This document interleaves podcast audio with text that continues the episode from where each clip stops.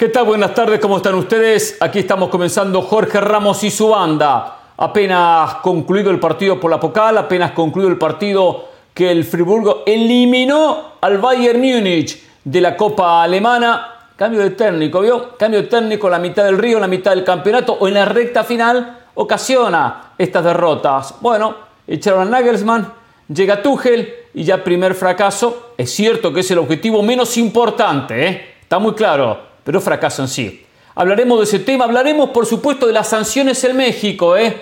a Fernando Hernández, a los técnicos y al futbolista involucrado en lo que pasó el fin de semana en Azteca entre América y León.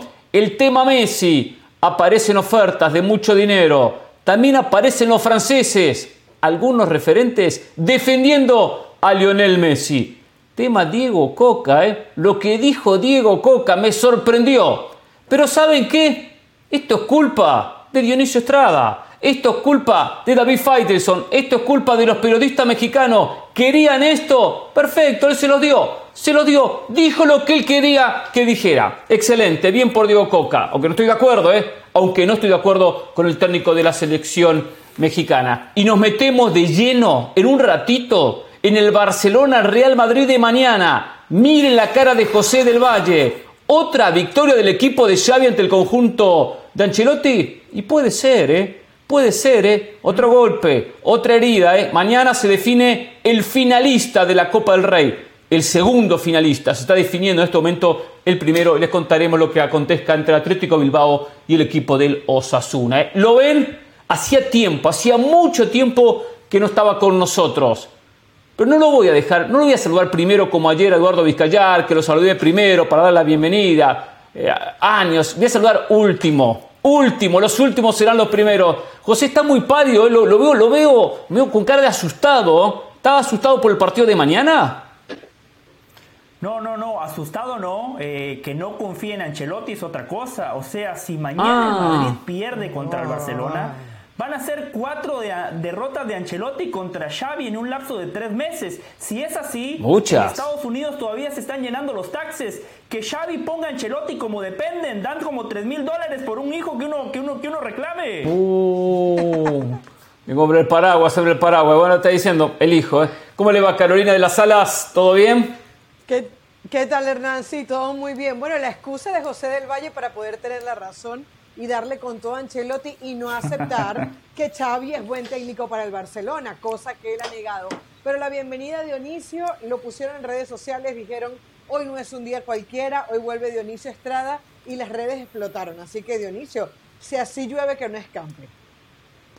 Y no habló, ¿eh? Y no dijo una sola palabra. No cambió esa cara, ¿eh? esa cara que tiene tan típica, donde refleja muy poca alegría, no la cambió. Parece que entró respetuoso. Me da la sensación que estos programas con José Ramón Fernández le han servido a Dionisio Estrada. Bueno. ¿Qué una llamada? ¿Cómo va a atender llamadas ahora que estamos por comenzar el programa? Sí, sí, sí, sí. Sí, no, sí, ya estamos al aire, sí. Sí, no, gracias, gracias, porque la verdad me sentía Fernando Hernández. Sí, como que me mandaron cuatro meses de suspensión acá, uh. ahora ya regreso. ¿Qué, le pasa a este tipo? Disculpe. ¿Qué le pasa a este tipo? ¿Qué está ofendido porque estuvo suspendido en la banda? Fernando Hernández, esa es la verdad. O sea, después diciembre, enero, febrero, marzo y dos días de abril, ¿no? Qué bárbaro, tres, cuatro días de abril. Pues no sé, pero me siento Fernando Hernández este, con tanta suspensión. Por cierto, espero que me... Yo le digo una cosa, Estrada. de, de, cómo, de cómo Messi estafó al París Saint Germain. Yo le digo una cosa, ¿eh? Yo le digo una cosa. Yo dije, cuando Dionisio Estrada me llame, me manda un mensaje felicitándome porque Argentina fue campeón del mundo, vuelve al programa. Ayer me llamó el jefe y me dijo, no, no te felicito, no, todavía no, pero ¿sabes qué? hay que ponerlo, le voy a sacar el veto, le voy a sacar esta, esta presión que he hecho para que no regresara al programa. Pero bueno, no me felicitó nunca, ¿eh? No me quiso felicitar. Pero después de tanto tiempo dije, está bien, que vuelva al programa Dionisio Estrada, ¿eh? Lo bueno es que, lo, lo bueno es que ahora sí existe el bar existen los screenshots y ahí está la, mi felicitación. Pero bueno, no lo quiero dejar mal, señor Pereira. Me da mucho gusto estar con todos ustedes, otra vez con Caro, con José, con, la producción. Pero insisto, a mí me dieron más partidos. algo habrá hecho, ¿eh? Eso por interrumpir mucho. Finalmente Por interrumpir mucho, algo habrá hecho, ¿eh? 12 partidos le dieron a Fernando Hernández. Por eso, espero que no me interrumpa hoy Carolina cuando esté yo hablando, que usted me deje hablar, que no se eche su monólogo. empecé, empecé de a poquito, empecé con, con unos titulares bien cortitos. A ver, señores, 12 partidos le dieron a Fernando Hernández después del rodillazo que le propinó a Lucas Romero el fin de semana en el América León, dos partidos al futbolista de León, dos partidos a Fernando Ortiz y dos partidos a Nicolás Larcamón por los incidentes. Por cierto, la camisa del Larcamón la va a comprar Fernando Ortiz o la Federación Mexicana, él le rompió la camisa, pobre el Arcamón, ¿eh? Pero bueno, eh, no sé si, si gana para, para comprarse otra camisa. 12 partidos, la sacó barata, ¿eh? La sacó barata. Yo esperaba una sanción de un año para Fernando Hernández, como se le habían dado a, Aguilar aquella oportunidad que había agredido, había agredido a, un árbitro. 12 eh, partidos, lo que resta de este campeonato. ¿Cuenta, pregunto, ¿cuenta la liguilla o cuenta 12 jornadas? Porque 12 partidos se quedan. 12 jornadas, ¿no? Y, la liguilla. Si incluye, jornada. no, si incluye liguilla, ahí son 6. Ahí son 6 partidos, liguilla. No, no, no, pero se lo van a tomar de uno. Se lo van a tomar de uno porque solamente pueden dirigir un partido. Está bien, entonces serían perfecto. O diriges un partido en, en cuartos de final, uno en semifinal y uno en la final, supongamos. Entonces serían tres. Serían tres más, más siete. quedan siete. La fecha 6 está regresando. siete y, sí y cinco del arranque del otro torneo, ¿no? Ahora, la No, Dionisio, yo pensé que Hernán Pereira iba a, felicitarme, como siempre. Yo, Dionisio, en este programa juego solo. Mire, yo ayer dije 15 partidos. Le dieron 12, no exageré, ya llegué, no José, tranquilo. como Hernán Pereira que pedía un año, u otros colegas que pedían que se le acabara la, la carrera al árbitro, o sea, una locura. Yo fui el único en este programa que señalé que Lucas Romero también se había equivocado y le dieron dos partidos. O sea, ¿qué fuese de este programa si yo no viniera a este programa de Jorge Ramos y su banda? Sería el Titanic.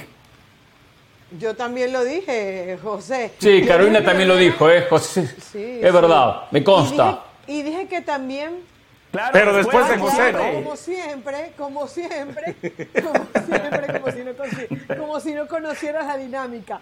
Pero mira, em, yo creo que, tuvo que ver también con la actitud que tuvo Fernando Hernández después del partido, por cómo le bajó la revolución Larcamón, hoy otra vez en rueda de, ayer otra vez en rueda de prensa. Eh, yo creo que 12 partidos está bien, eh, eh, Hernán. claro, sobre eso yo le quería decir algo ayer, pero no tuvimos tiempo. Usted tiene razón. Eh, yo estoy de acuerdo con su comentario que la gente de León le bajó los decibeles, pero ¿sabe por qué, Caro? Porque ellos vieron las repeticiones y se dieron cuenta que primero que todo habían reclamado un acierto del árbitro. Después, Lucas Romero se había equivocado. Entonces dijeron, ¿saben qué? Bajémosle los decibeles. Para mí fue por eso, Caro. y a eso le puede agregarlo el Arcamón. Que, el Arcamón también entre los insultos aquí, insulto allá, también tenía posibilidad de ser suspendido, que finalmente lo fue. Sí, sí, sí.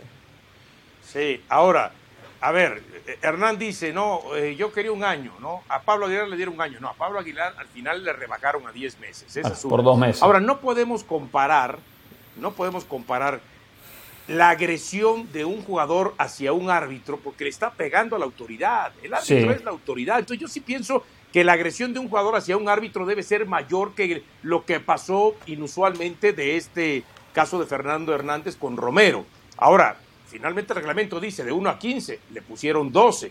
Entonces está dentro del reglamento. Lo dije ayer también, Dionisio. Lo que sí siento que se quedó, lo que sí siento que se quedó cortito es el tema de los técnicos. De los ahora, Estrada. Los dos eran para llevarse de 4 a 5 partidos. Estrada. ahora, una cosa. Eh, lo, de la, lo de la agresión del, del jugador al árbitro o del árbitro al jugador. El árbitro tiene algo que no tiene el futbolista. Puede sancionar, expulsar, amonestar. Tiene un poder que no tiene el futbolista. El futbolista a veces pierde la cabeza porque tiene las pulsaciones a mil por hora, porque está acelerado o porque siente una injusticia. Que siempre siente una ¿eh? injusticia. que tienen que aprender sí, que bajen esas Como aquí en el programa, este, usted tendrá que bajarla. Se parece, empezó bien, ¿eh? Por cierto, empezó bien. Siente una injusticia por una decisión arbitral y el jugador se agarra la cabeza y se desespera y pierde el control el árbitro, ante la calentura o bronca que puede generar perder el control, puede, de manera agresiva, espontánea, sacar una roja y expulsar al jugador.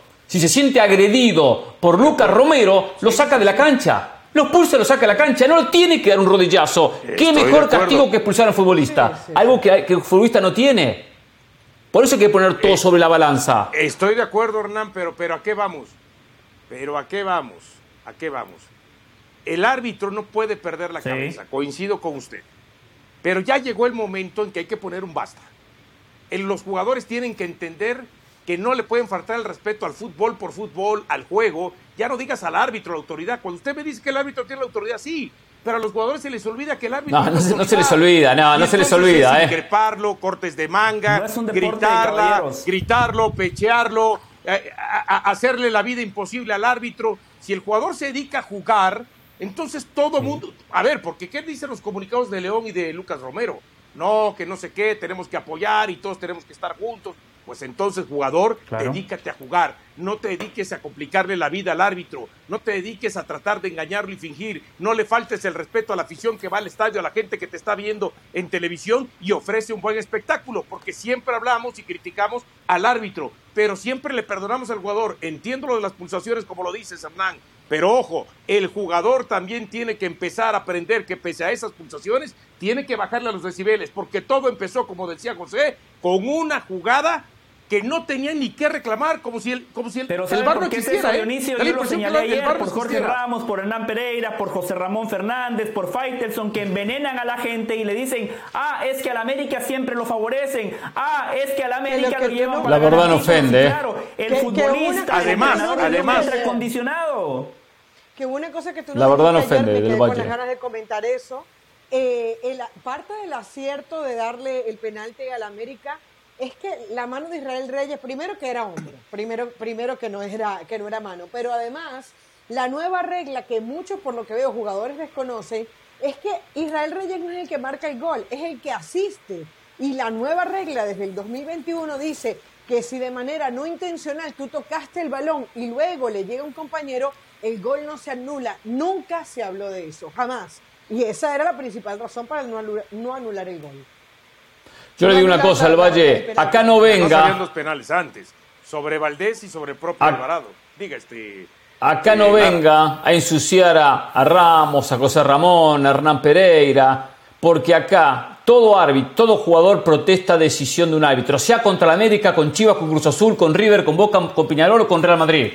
No importa el equipo, no hay futbolista que no proteste. Ya están que hay... Hernán, ya no Sí, eh, en eso estoy de acuerdo con Estrada, estoy de acuerdo que el futbolista es mal criado.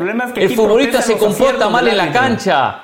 El futbolista sobra al árbitro muchas veces. Ah, levantando el brazo, diciendo por te vas un poco a, a freír quinotos y vini bla y esto lo otro. Hay una actitud de esa manera. Después de la pausa, habla Diego Coca, ¿eh? Dijo lo que quería escuchar Dionisio Estrada. Habló de Chicharito, ¿eh? Y nos metemos en minutos en el Barcelona Real Madrid. Pausa. Lo sí, lo va a escuchar, ¿eh?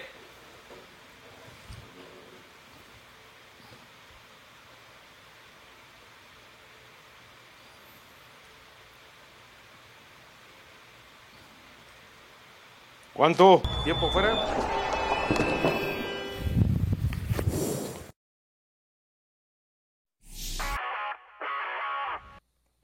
Pilar Pérez, esto es SportsCenter ahora. Ya hay castigos tras la investigación de la Comisión Disciplinaria de la Liga MX tras los incidentes en el partido de América contra León.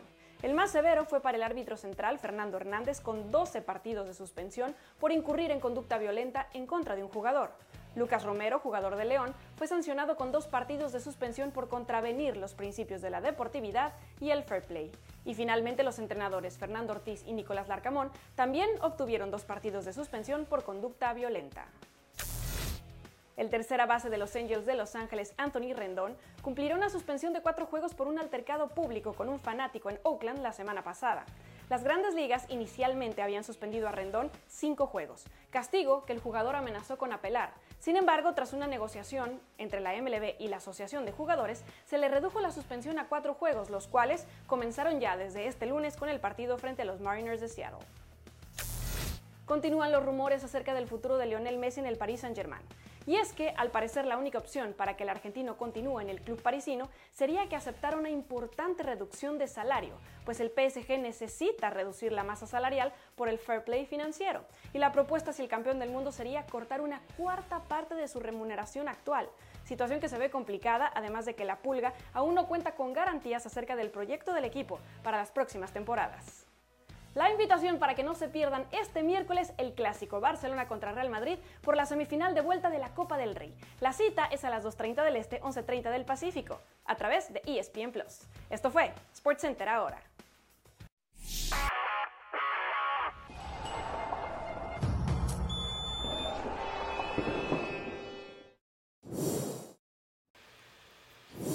El técnico mexicano Diego Coca habló en conferencia de prensa y no me estoy equivocando, ¿eh?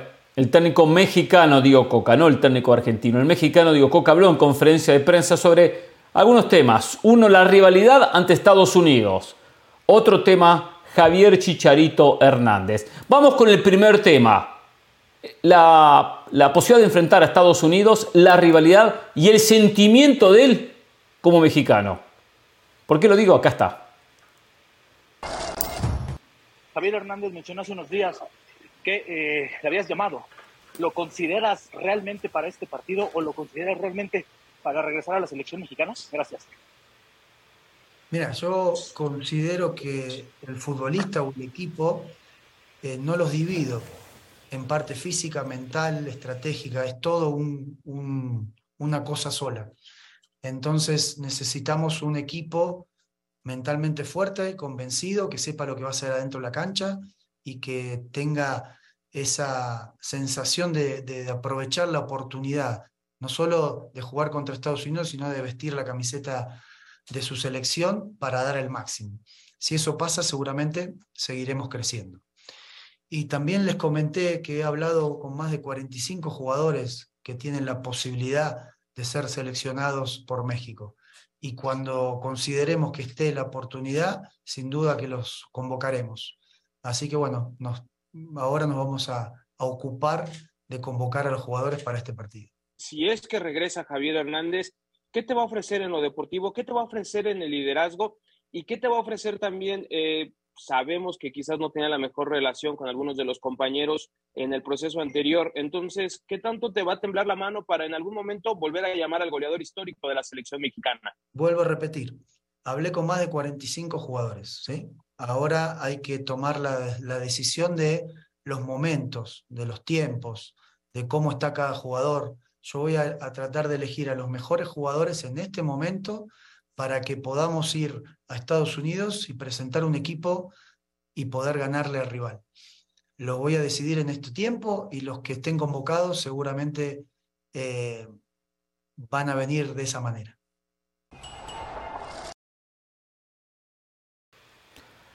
Tema Chicharito, tema convocatoria, llevamos con el tema de México y su relación, su sentimiento especial. Solo sobre este tema, es un peligro hablar con 45 jugadores o con más de 45 jugadores.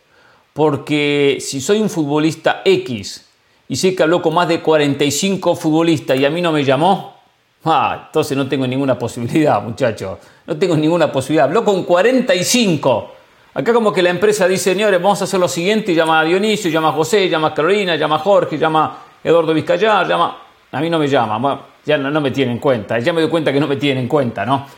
Eh, no se identifique Dionisio con esto que le digo, ¿eh? Pero es una manera complicada bueno, complicada, exacto, exacto. Por ejemplo, usted después de cuatro meses, usted ni pintaba en este programa, ni pintaba.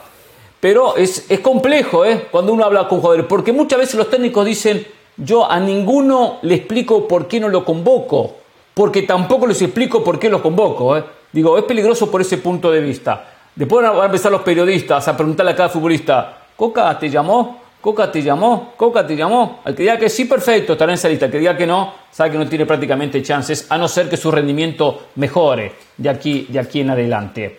Eh, lo de Chicharito, bueno, está dentro de los 45. Él no va a marginar a Chicharito. Va a depender que Chicharito juegue, haga goles y de ahí va a tener una oportunidad en la selección sin lugar a dudas porque delanteros no sobran y seguramente en algún momento va a ser convocado. Porque si algo tiene Diego Coca es un técnico muy político, políticamente correcto. Hacen lo que hace lo que el mexicano quiere que haga. Por ejemplo, no convocar a, a Rogelio Funes Mori. Hmm. Sí, eh, a ver, el número 45 a mí se me hace lógico y razonable, porque Hernán, usted muchas veces eh, ha establecido que hay un titular y un suplente, ¿no? Por eso hay una lista de 22 futbolistas, 23 porque siempre hay un tercer arquero. México es el único país en el mundo o uno de los pocos países en el mundo que juega muchos partidos amistosos de recaudación que no están dentro de la ventana FIFA. Por eso es lógico que haya otra lista de 22 futbolistas, ahí llegamos a los 45. Por ejemplo, este partido que se va a jugar en este mes de abril contra Estados Unidos no es fecha FIFA, ningún futbolista mexicano que está en el extranjero puede ser convocado, por eso el número de 45 se me hace lógico. Estoy de acuerdo con usted. Pero yo no critico el número, José. ¿eh? Yo no critico el número 45. Yo lo entiendo, ¿eh? Que tenga cuatro opciones por puesto. Yo critico el hecho que llame a los 45. Es un problema para los que no llamó. Eso es lo que A, a, mí me parece bien que lo llame, que le diga te estoy observando, estás en competencia y que el jugador por su desempeño en la cancha se gane la convocatoria. Estoy de acuerdo con usted que es un técnico político, lo establecía Caro el otro día, Caro hizo la tarea. Diez de los futbolistas que jugaron contra Arabia Saudita estuvieron en el partido contra Jamaica. Era el momento de buscar una revolución porque el técnico iba a tener todo el crédito del mundo. México venía de un fracaso monumental, no avanzó a la siguiente fase de la Copa del Mundo de Qatar. ¿Y qué hace Coca? hace exactamente lo mismo que hacía el Tata Martino. Me hace recordar a lo de Víctor Manuel Bucetich. Yo sé que era una situación compleja, pero México venía mal y en los dos partidos que dirigió Bucetich era prácticamente la misma convocatoria del Chepo de la Torre. Entonces, cuando usted tiene la oportunidad, busque algo distinto y Coca no lo está haciendo ¿por qué? Por cuidarse el trasero. Hernán, Hernán, yo creo, yo creo que estamos buscando una mosca en la leche. ¿Qué tiene de malo que, que llame a 45 jugadores cuando está comenzando su trabajo? cuando se quiere presentar, cuando quiere, o sea, yo creo que lo único que está haciendo es trabajar. Si tú me dices, no, es que está acostado. No que convoque, que llame por teléfono, ¿eh? no que convoque, digo, que llame por teléfono. Imagínate la motivación, imagínate la motivación para esos 45 jugadores. Mira, me llamó Diego Coca, el nuevo entrenador, voy a tratar de hacerlo mejor, no me va a llamar esta vez, pero me va a tener pendiente. Yo, yo la verdad que lo veo muy bien. Yo creo que hasta ahora Diego Coca ha hecho lo correcto. Sí me llamó la atención que no respondiera a la pregunta de Chicharito. La respuesta no me quedó clara porque dice, eh, vamos a ver si está en momento para llamarlo. Chicharito no está en momento para que lo llame. Eh, si lo llama, probablemente tengan que ver con esto del políticamente correcto. Y otra cosa, Hernán, ¿quién nos dice a nosotros que de los 45 no está Rogelio Funes Mori? A mí no me extrañaría que esté Rogelio Funes Mori en esa lista. Puede ser, puede ser. Hay que recordar, hay que recordar que cuando viene la convocatoria fueron 34 y quedó una lista también de 20 más. En total 54. Él dice que quizás se comunicó con 45, pero 45-54. Eh, uno pudiera decir, ah, qué bueno, mira, este, llamó a muchos jugadores y les estableció eh, que a lo mejor ahorita no lo convoca, pero quizá después sí, que siga jugando, que siga haciendo las cosas como va, que son buenos. Pero realmente, seamos sinceros, México tiene un universo de 45 a 54 jugadores Pero es lo que hay, como dice Kuman. México lo tiene, o sea, no, no, bueno, pero a ver, pero ya lo que voy es que a lo mejor el universo de México son 30, son 35, pero eso no son ni 45. Sí, pero hay una cosa 54. O sea, realmente de jugadores que digas tú, eh, eh, estos son de selección y esto la Si esos 30. Ahora, uno. Si esos 30, hay 10, hay 10 que por lesiones, suspensiones o por X motivos no, lo, no puede contar, alguno va a tener que convocar. Alguno va a tener que convocar. y habrá que recurrir al 31 primero, 32 segundo, 33 tercero, bla, bla, bla, llegar a los 45. O sea. pero, pero eso, pero como dices tú, eso, eh, esos 10 no se te caen. Ya sé, ya sé. También lo que dijo José, la convocatoria a nivel local. Claro, Exacto. convocatoria local. Ahora, eh, eh, el, otro punto, en el tema de Chicharito, a mí no me queda duda Seguro. que lo va a convocar cuando él sienta que, a ver, mete goles y todo. ¿Por qué? Porque decía Hernán hace un momento, es que es políticamente correcto. No, pero en el caso de Chicharito no es por haber sido políticamente correcto. Porque, ¿para qué entonces habla un jugador que quizá ya tiene pensado que no lo va a convocar como para decirle, no, sí, hablo contigo y sí te tengo este, eh, contemplado, eh, trabaja y en algún momento puede llegar la convocatoria. ¿Para qué abre otra vez esa caja de Pandora que durante mucho tiempo con el Tata Martino estuvimos programas tras programas hablando? Mejor no lo habla. Entonces me queda claro que no es políticamente correcto y que si le habló es porque sí lo va a convocar en algún momento, sobre todo cuando Chicharito empiece a jugar, cuando Chicharito... Porque es una manera... No es que le voy a hablar y... es una manera de ganar aliados y no enemigos. Es una manera de Chicharito no es convocado, no, es llamado. Ajá, y si, después no lo Chicharito. Y si después no lo Está bien, pero. No, no, no, no. Ese, ese, entre comillas, aliado. Se le va a revelar si anda bien. Pero si anda bien, lo va a convocar. Pero si no anda bien, Chicharito, ¿qué va a decir? Si no juego, si no hago goles. Cuando juegue y haga goles, lo va a convocar. Pero ahora, desde el vamos, para que no vaya al micrófono Chicharito a decir, hablaste con Coca, Coca te buscó, Coca no sé qué. Sí, ya me buscó. Entonces él sabe que no le va a empezar a poner piedras en el camino a Coca. No le va a poner piedras en el camino, sino va a apoyar el proceso porque si habla de más, Chicharito solo se va a cerrar la puerta. Ahora, también habló de la rivalidad contra Estados Unidos y de su sentimiento, si se siente mexicano. Acá está Diego Coca, vamos a escuchar otra parte. En el ciclo pasado, Gerardo Martino dijo que a los mexicanos les duele perder contra Estados Unidos. Y me pregunta si usted, profe, ¿usted se siente mexicano? Sí, por supuesto. Em, yo tengo una oportunidad de poder darle al fútbol mexicano y a este país algo de lo que me dio a mí como persona, desde lo futbolístico y desde lo familiar y de lo personal. Así que me siento en una posición de privilegio.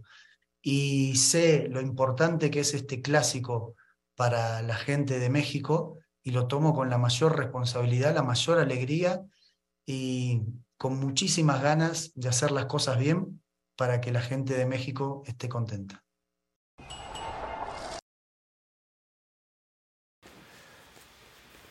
se siente mexicano. A mí no me convenció. A mí no me convenció con esta frase donde pensó, titubeó, dijo, ¿qué digo ahora? Lo ¿Qué digo con un gusto, ahora? Con unas ganas, con un orgullo. Él, tendría, le faltó la rapidez de esos técnicos que, que no contestan, pero contestan. O sea, dicen, miren, yo soy muy agradecido, México me ha dado mucho, tengo un sentimiento muy especial por México, en México bla, bla, bla, bla, bla, me desarrollé como futbolista, como técnico, no sé si habrá nacido algún hijo, y la van llevando por ese lado, la van llevando por ese lado. Por ahí tendrá que haber intentado salir Coca, porque yo no se lo creo. Pero ¿qué pasa? ¿Y por qué yo culpaba a muchos acá en la mesa, especialmente a los mexicanos y a Dionisio Estrada a la cabeza? ¿Por qué? Porque cuando Martino dijo a los mexicanos les duele perder ante Estados Unidos, lo crucificaron.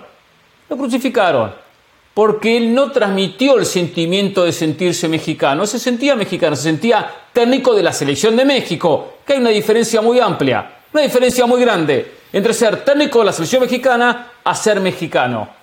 Ahora, él quería ganar con su equipo, con, con México ante Estados Unidos, pero no sentía ese sentimiento que siente Estrada, y es lógico y entendible. Entonces, Coca, ante ese pasado, dijo, no, no, no, no, yo sí me siento mexicano pero no se lo cree nadie. Ni él mismo se lo cree. ni él mismo se lo cree. Pero eso es producto de lo que hicieron ustedes, Estrada. Es producto de ustedes, los periodistas mexicanos, que hicieron campaña buscándole la quinta pata al gato a Martino en todo momento. En todo momento. usted, me, También, también. Muy bien, Carolina. Muy bien, Carolina. y aquella conversación con Scaloni, donde fueron tan caraduras y sinvergüenzas que pensaban que Martino le estaba diciendo a Scaloni, mira, ahí pactaron, así, ahí pactaron perfectamente. Este es el esquema, así me ganas el partido. Por favor. Como dice el refrán, no tengo pruebas, pero tampoco tengo dudas, ¿eh? Entonces, pero a ver, yo, yo, yo a lo que voy, Hernán, a ver, a mí, a mí me extraña que usted, considerándolo una persona que tiene 45 años en los medios, toda la experiencia, una persona inteligente, de pronto no, no justifica el tema de, de, Martino, bueno, con un IQ bajo pero inteligente, ¿no? Entonces, ¿a qué voy? E, e, e, el tema pasa porque no le pedíamos a Martino que dijera que él se sintiera mexicano, pero ¿qué pasa si Martino dice esto? A mí, aunque no soy mexicano, me duele esta derrota o estas tres derrotas ante Estados Unidos como le duele a los mexicanos, porque soy el técnico de esta selección. Y ahí, un chao, se acabó cualquier debate. Eso le faltó a Martino.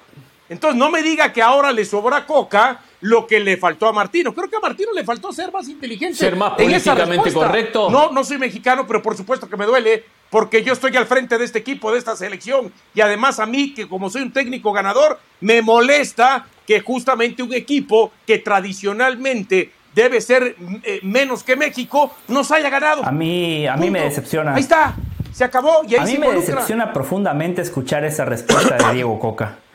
Eh, porque primero que todo no es genuino, no es sincero. Si realmente se siente mexicano, no lo transmite. Su lenguaje corporal no transmite absolutamente nada cuando responde.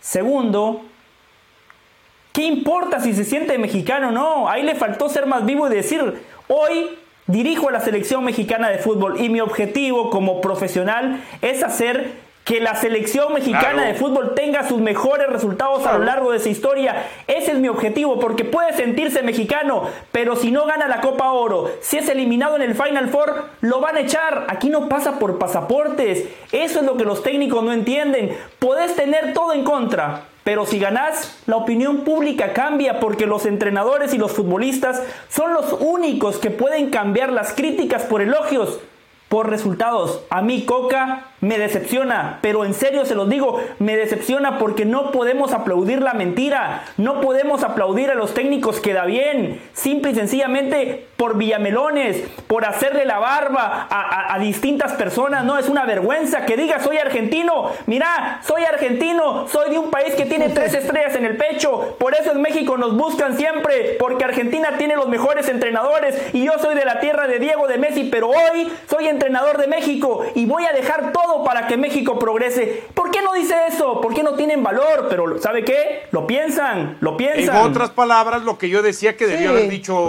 Martino. No soy mexicano, pero dirijo pero a México. La, la, la, sinceridad se nota.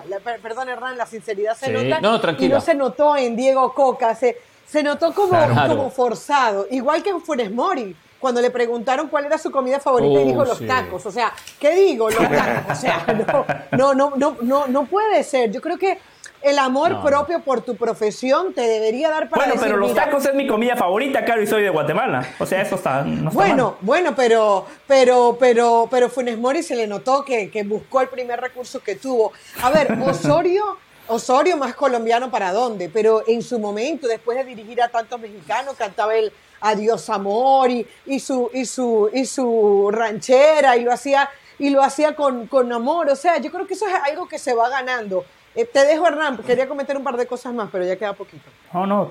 No, no, eh, quiero, no, yo quiero preguntarle a Estrada por qué eh, se generó mucha controversia en su momento con la convocatoria de Rogelio Funes Mori.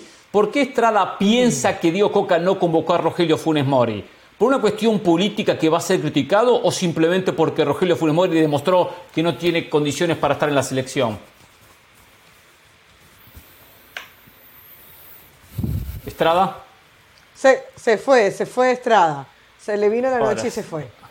Lo, lo dejé mudo, lo dejé, lo choqué, lo dejé congelado con esa pregunta. Lo dejé congelado. No puede pensar tanto la, respuesta Estrada. Arrugó, arrugó Dionisio Estrada, ¿eh? Vamos a la pausa y volvemos, ¿eh? Qué bárbaro. Lo arrinconé y se fue. Increíble, increíble. Volvemos.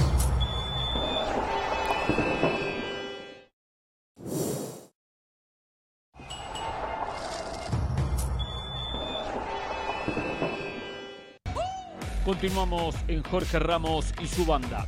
Mañana el Real Madrid se enfrenta al Barcelona en el partido revancha por la semifinal de la Copa del Rey. Carleto Ancelotti llega al partido con nueve títulos como técnico del conjunto merengue, incluyendo una Copa del Rey.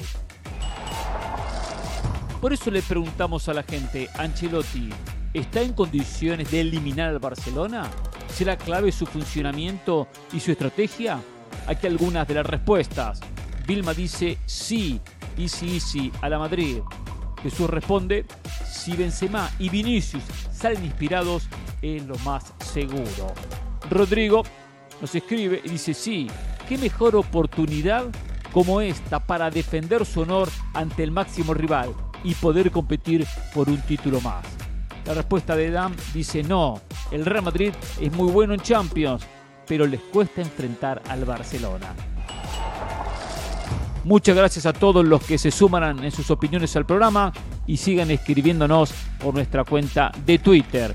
Y no se pierdan el gran duelo del fútbol español mañana entre Barcelona y el Real Madrid por la semifinal de la Copa del Rey.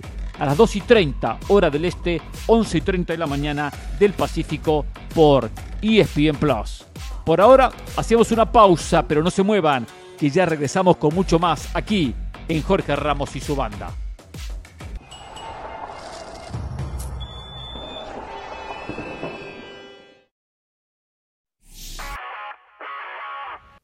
Saludos de Pilar Pérez, esto es SportsCenter ahora.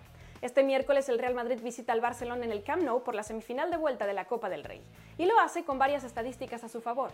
El equipo merengue suma 26 años sin caer en casa de su odiado rival cuando de la Copa del Rey se trata.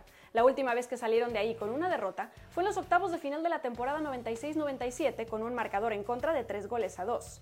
El equipo de Ancelotti es consciente de que necesita la victoria para avanzar a la final del torneo, pues tras el 1-0 en contra por la ida, no le serviría de nada un empate en el marcador. Xavi Hernández no quiso aceptar el papel de favoritos, a pesar de jugar en casa y tener la ventaja tras la ida para el encuentro de esta mitad de semana frente al Real Madrid. El técnico del Barcelona aseguró que sigue pensando que los merengues son favoritos, pues están acostumbrados a remontar y tienen más experiencia, haciendo énfasis en que sus rivales hace tiempo que no pierden una eliminatoria y son los actuales campeones de Europa, lo que les debe generar más presión. Carlo Ancelotti confirmó este martes en conferencia de prensa que podrá contar con el defensa Antonio Rudiger para la semifinal de vuelta de la Copa del Rey. El jugador alemán ya se encuentra recuperado de sus molestias en la rodilla izquierda, por las cuales se perdió el encuentro contra el Valladolid.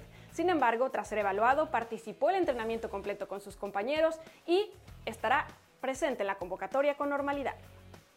La invitación para que no se pierdan este miércoles el clásico Barcelona contra Real Madrid por la semifinal de vuelta de la Copa del Rey. La cita es a las 2.30 del Este, 11.30 del Pacífico por ESPN Plus. Esto fue SportsCenter ahora.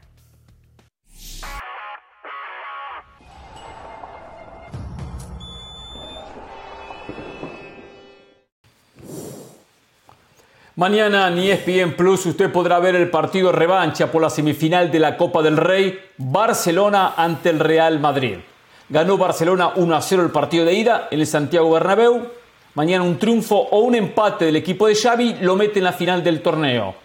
Si gana el Real Madrid tendrá que ganar por dos goles de diferencia. Si gana por un gol, no hay gol visitante como criterio de desempate, habrá largue y posteriores penales. Mañana todo o nada. A ver, novedades. Quiero que me corrijan, ¿eh? Quiero que me corrijan. Yo armé dos posibles equipos con las novedades que me enteré de ambos conjuntos.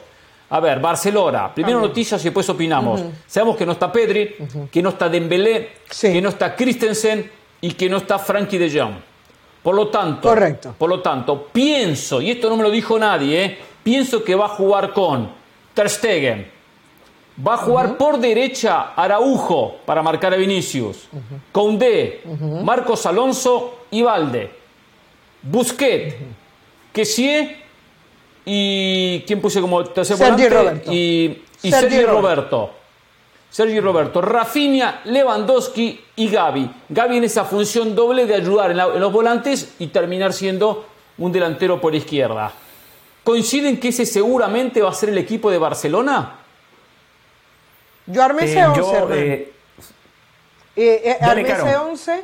Eh, Koundé normalmente pudiera ser el lateral por derecho y Araujo el defensa central, pero ya por los antecedentes que hay de Araujo jugando por ese lado para tapar la, la salida de Vinicius, así tal cual ese es el 11 que yo tengo.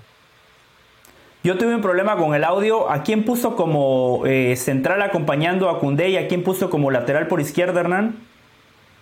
A, a Valde, lateral por izquierda, y a Marcos Alonso, tomando en cuenta que Christensen no está.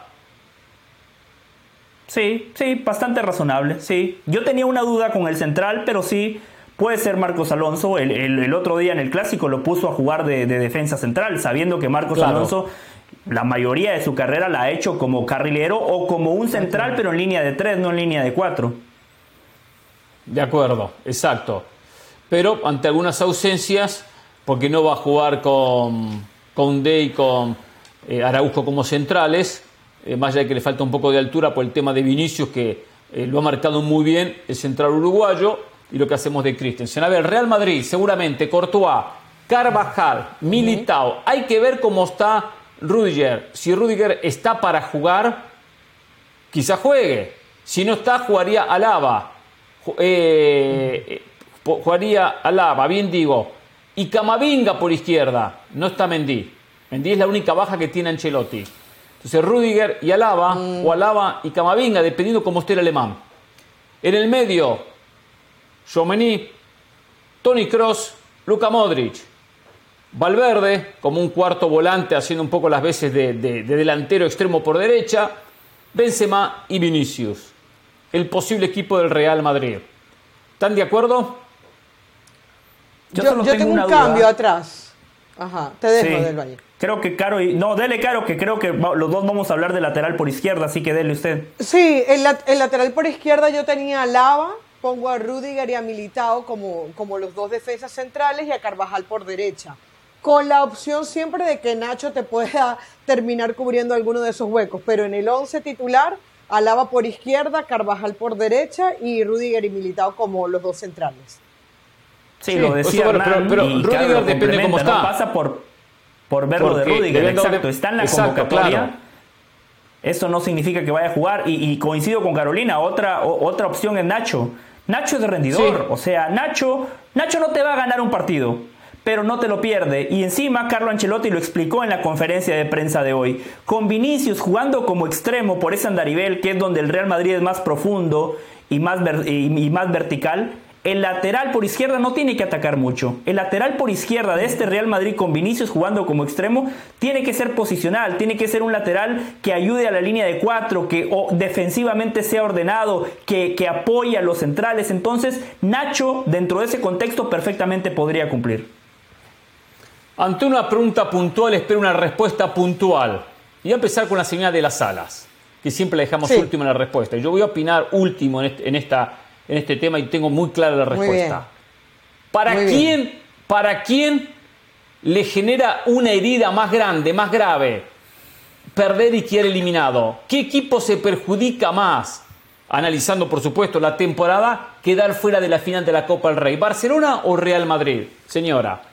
El Barcelona.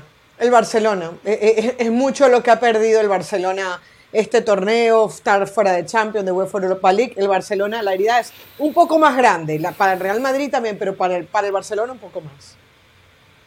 Señor del Valle. Para el Real Madrid, sin lugar a dudas, sería el cuarto clásico perdido en un lapso de tres meses. Sería perder contra este Barcelona, que es un Barcelona limitado. Es un Barcelona que en el verano no generaba buenas sensaciones, un Barcelona que fuera de la cancha está en llamas, un Barcelona revolucionado, perder contra este Barcelona, perder contra este equipo de UEFA Europa League que encima ya te dio un baile y te eliminó de la Supercopa. En la liga te sacó 12 puntos y que te vuelva a ganar una competencia doméstica de manera directa, para, para el Real Madrid y para Ancelotti eso sería mortal, mortal. Yo estoy de acuerdo con José. Real Madrid genera, para el Real Madrid le genera un daño mayor que dar eliminado. Bien lo dijo José, donde agrego, Barcelona por lo menos ya tiene un título prácticamente asegurado, la Liga, la Liga. Barcelona, si pierde la Copa del Rey, se queda con la Liga y de repente el Madrid gana la Copa del Rey. No sabemos qué va a pasar en Champions. Eso va a marcar el fin de la temporada. Pero para el Real Madrid, coincido con José, ya perdió el clásico en la Liga, perdió la Supercopa Española y si pierde la Copa del Rey, hace unas cuantas derrotas ante un Barcelona que se está reconstruyendo como equipo y como conjunto le lo volvería a ganar. Le volvería a ganar. Ya, eh, si bien todavía no se conoce el finalista, el que gane y llega a la final tiene un porcentaje altísimo de quedarse con el título. Por lo tanto, para Barcelona llegar a la final es un doblete. Podría llegar a ser el doblete. Copa y Liga. Es verdad, tiene una deuda a nivel internacional. Pero para el Real Madrid, si pierde, si no gana la Champions, con la Champions salva la temporada, ¿eh? Y, es el equipo que festeja, ¿eh? Pero si no gana la Champions, se queda sin nada. Se queda absolutamente sin nada.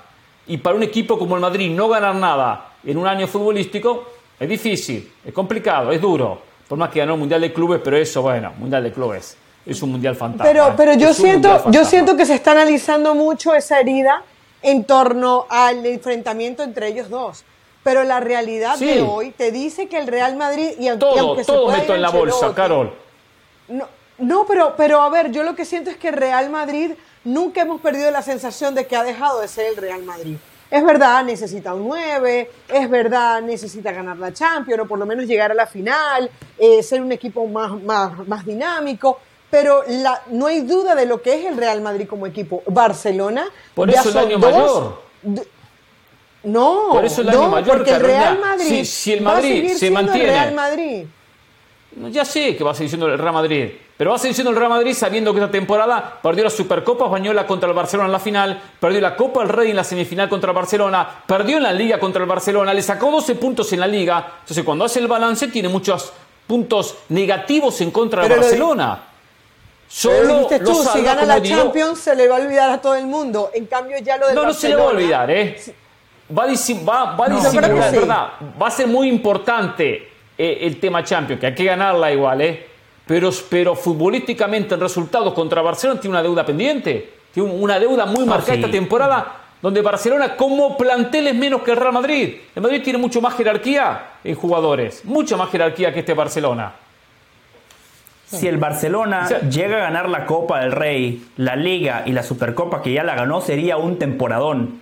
Bajo los parámetros actuales sería un super temporadón para el Barcelona. Nos olvidaríamos de los fracasos en Europa. Si el Madrid gana la Champions, obviamente eso disimula todo, pero la verdad, como está la cosa, este Real Madrid como juega colectivamente, eh, eh, el nivel individual de sus futbolistas no da para creer que puedan ganar la Champions nuevamente. Lo puede ganar, sí, es el Real Madrid y, la historia del Real Madrid está llena de hazañas y de partidos épicos. Pero pongamos eh, el contexto correcto. En el partido de ida, sí. No, los fracasos de Europa no se olvidan, ¿eh? Y usted va a ser el primero en no olvidarlos, ¿eh? No diga cosas como esa, que tenga que, arrepentirse, ¿eh? que, tenga que arrepentirse del Valle, ¿eh? No se olviden los fracasos de Europa para el Barcelona, ¿eh? No, ahí están, pero yo se lo ofrezco desde la óptica del hincha del Barcelona. Ganar triplete doméstico y encima se los ganó al rival directo. Se los ganó al Real Madrid porque en la Supercopa de España lo enfrentó en la final.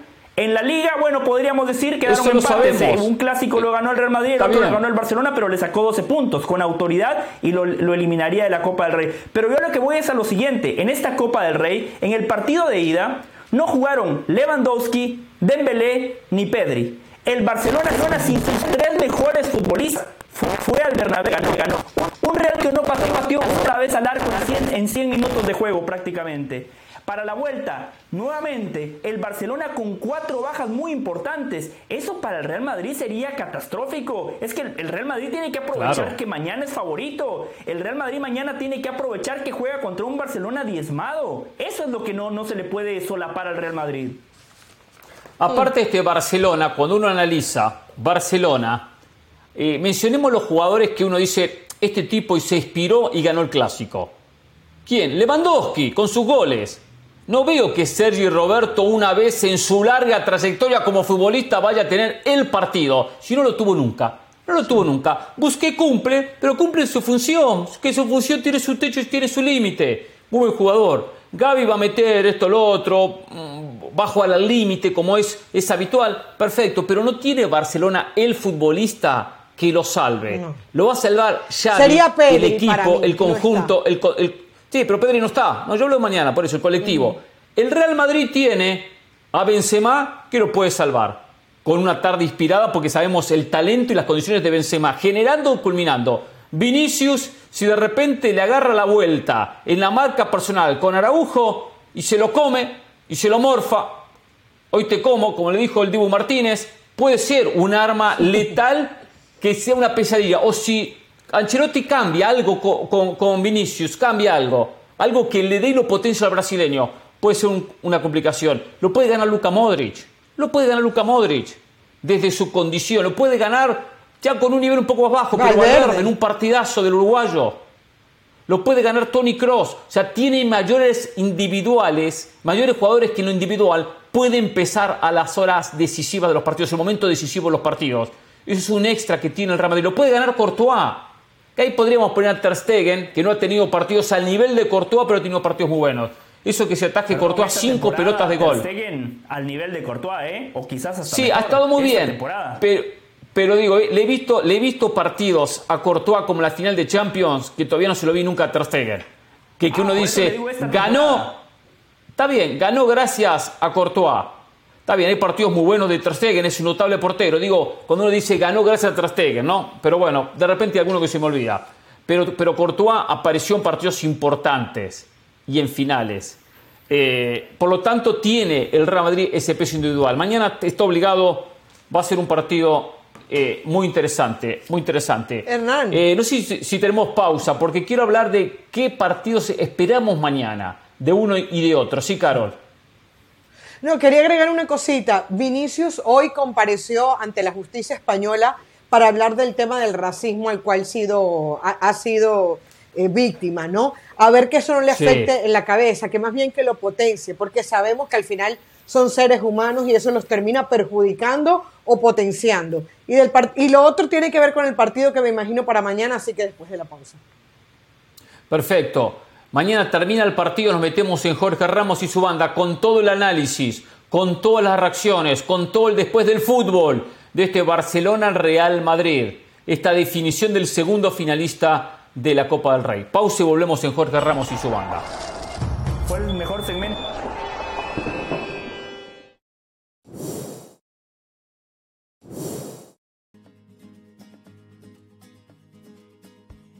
a través de ESPN Plus, 2 y 30 de la tarde, hora del este, 11 y 30 del Pacífico. La Copa del Rey Barcelona ante el Real Madrid se define el segundo finalista del torneo. ¿eh? ESPN Plus mañana entonces en este clásico del fútbol español. El ganador llega a la final. El ganador va a enfrentar al conjunto de los Asuna que acaba de empatar 1 a 1 ante el Athletic Bilbao.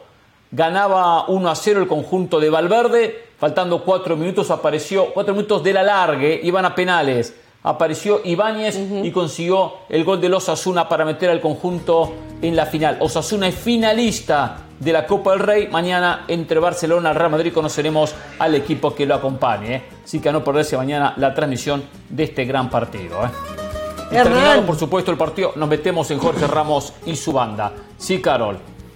Y, y este finalista es una buena noticia para el Real Madrid o el Barcelona y que termine pasando. Porque en el papel uno Sí. siente que el Athletic Club de Bilbao es un rival mucho más fuerte. De hecho, el trámite del partido, lo que pudimos ver, era el equipo que más llegaba, que más lo intentaba. Osasuna más encerradito atrás. Digo, tiene todo el mérito por haber llegado a la final, pero sabemos de las condiciones entre los Osasuna y el Athletic Club de Bilbao. Uno siente que el equipo de Bilbao es más fuerte para ganarle. Sí, Hace y estamos semanas- acostumbrados el Bilbao a estas finales. Porque ha jugado alguna final de Copa del Rey, alguna final de la de, de Supercopa Española, ha estado más metido en instancias decisivas, tiene más experiencia. Por más que es cierto que el que gane mañana es claro favorito a quedarse con la Copa del Rey. Hace unas semanas, eh, específicamente el 18 de abril, perdón, el 18 de febrero, se enfrentaron Real Madrid 2 a 1. Ganó el Real Madrid 2 a 0. Al final del partido hay un audio eh, donde Carlo Ancelotti va y saluda al entrenador de los Asuna, a Zabalza, y le dice, nos vemos en la final de la Copa del Rey. Así que, eh, a ver, ya cumplió uno, ahora vamos a ver si cumple el Real Madrid, ¿no? ¿Quién, quién fue que se lo dijo? Ancelotti. Ancelotti. Ah, Ancelotti. Arrasate, Ah, Arrasate. Claro. Sí, después del partido va, se le acerca, lo felicita, veo el típico saludo después del partido y le dice, Sí, nos sí. vemos en la final de la Copa del Rey. Claro. Eh, hablando de técnicos, yo espero que a partir de mañana, si es que Barcelona vuelve a ganar, si le vuelve a propinar una derrota y eliminación al Real Madrid, el señor José del Valle comienza a darnos crédito y especialmente darle crédito a Xavi. Porque este equipo es un sello de Xavi Hernández. Es quien lo armó, lo diseñó, lo trabajó, que tiene que seguir creciendo, por supuesto que tiene que seguir creciendo. No llegó a su techo futbolístico, pero un técnico que con trabajo, con disciplina, con tranquilidad, con una buena metodología, ha logrado llevar a un Barcelona a volver a ser, por lo menos en España, lo competitivo que fue en su momento, cuando había caído en un pozo muy pero muy profundo. Sin Messi, su gran carta durante los últimos años, su carta ganadora, no fue fácil, y encima sin dinero, y contratando lo que podía, contrató buenos jugadores, ¿eh? pero también lo que podía de acuerdo a esta crisis económica del conjunto culé. Tiene muchísimo mérito Xavi, que en los primeros partidos dijimos, este tipo lo tiene clara, ¿eh? sabe lo que juega y tiene personalidad. Acá no, esperaron que cayera un par de partidos, que perdiera un par de partidos para decir, Xavi no sirve, Xavi es más de lo mismo, Xavi es uno más dentro del montón. Lo ponían a la altura de, Ronald Koeman, que fue un fracaso rotundo en el Barcelona, fracaso rotundo. Venían a comparar los números de uno y otro. A los dos lo dejaron trabajar. Ronald Koeman no fue a ningún lado. Xavi, por más que pierda mañana, ya demostró lo bien que le puede competir al Real Madrid y cómo está cerca de ganar la propia Liga Española. Lo cual es un mérito, pero muy, pero muy grande. En cualquier momento, en cualquier momento le pido a la producción lo que usted y Jorge dijeron en, en, enero cuando prácticamente se bajaban del barco de Xavi, ¿eh? lo, lo, puedo pedir. Yo nunca ¿eh? viajé el barco, no, no, no, no. no venga acá a mentir, ¿eh? no venga acá a mentir, ¿eh? Yo a Xavi, yo a Xavi no lo ponía a la altura de los grandes técnicos porque no había hecho absolutamente nada en el mundo del fútbol. Haber claro, usted tiene que esperar. No ninguna credencial. A diferencia de muchos que porque ah, es discípulo de Guardiola, ah, porque el tiki taka. No, no, había que darle tiempo. y esta temporada ¿Cómo, poner a Zidane, como poner a Zidane. Como poner a Zidane en el, en el top 3 cuando no cuando no había dirigido a ningún equipo de primera división. Bueno, Caro, si usted quiere entrar en ese debate, Xavi en las competencias de Europa, dos fases de grupos y se tuvo que ir a la UEFA Europa League. Si dan sus ah, dos Champions, es más, si quiere le agrega una tercera, las primeras tres que dirigió, las sí, tres pero... ganó. Y las dos ligas, en la primera también. Una sola final. Y las Un dos entrenador ligas. que es el segundo entrenador con más títulos en la historia del Real Madrid. No me quiero meter en ese debate, Caro, porque ahí Xavi todavía no, en la primera... no puede sentar en esa mesa. En la primera de Xavi le dejó la situación más que incómoda a Ronald Koeman en la ronda de grupos. Es cierto que después lo culminó el propio Xavi. dan por algo solo ha dirigido al Real Madrid. Porque el que tiene personalidad, capacidad, cree en sí mismo, agarra cualquier equipo. Y en todas las veces que recibió el llamado, Zidane que dijo, no, que no, sí, vi, bla, bla, pero ¿sabe qué? No me animo, Black.